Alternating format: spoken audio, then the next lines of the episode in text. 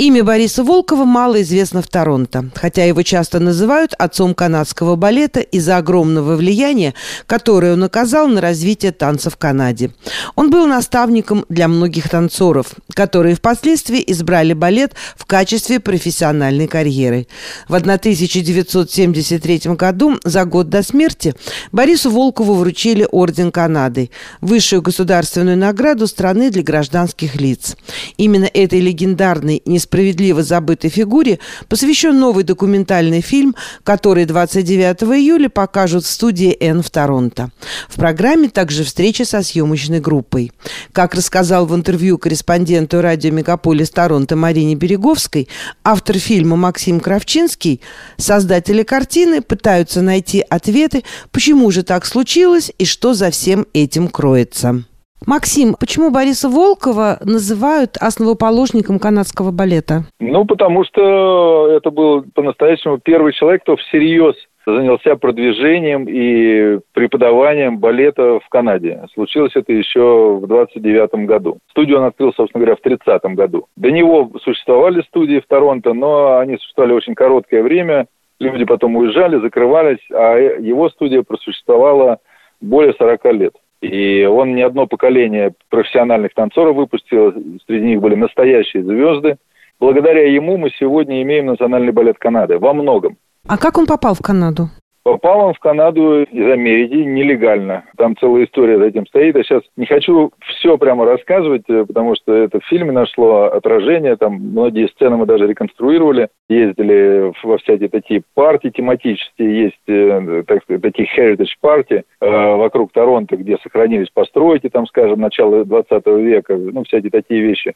И вот мы арендовали один из этих парков, проводили там съемки. Так что в Канаду он попал нелегально. Но как точно, только из фильма узнают слушатели наши и, и зрители потенциально. Снимали вместе с Викторией Белли Академи здесь, в Торонто, который находится.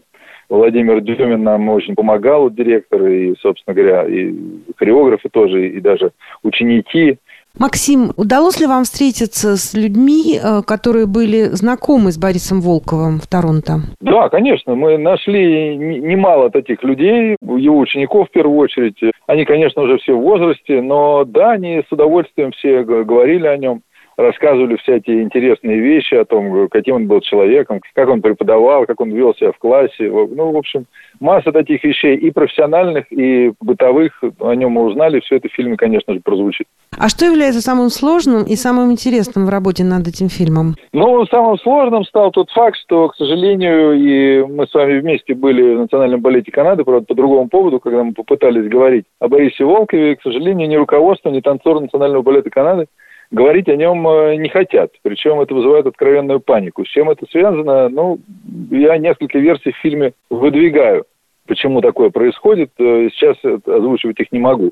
В фильме все это будет. Но вот вы сами были свидетелем того, что имя Волкова, несмотря на то, что прошло там полвека практически с того момента, как его нету, до сих пор вызывает какую-то непонятную реакцию. Это сложно. То есть э, мы уперлись в определенном смысле в стену, потому что на письма они не отвечают, как бы говорить отказываются. Но, с другой стороны, эта сложность, она заставила копать глубже и попытаться понять, э, что же там произошло 50 лет назад, что о нем до сих пор отказываются говорить.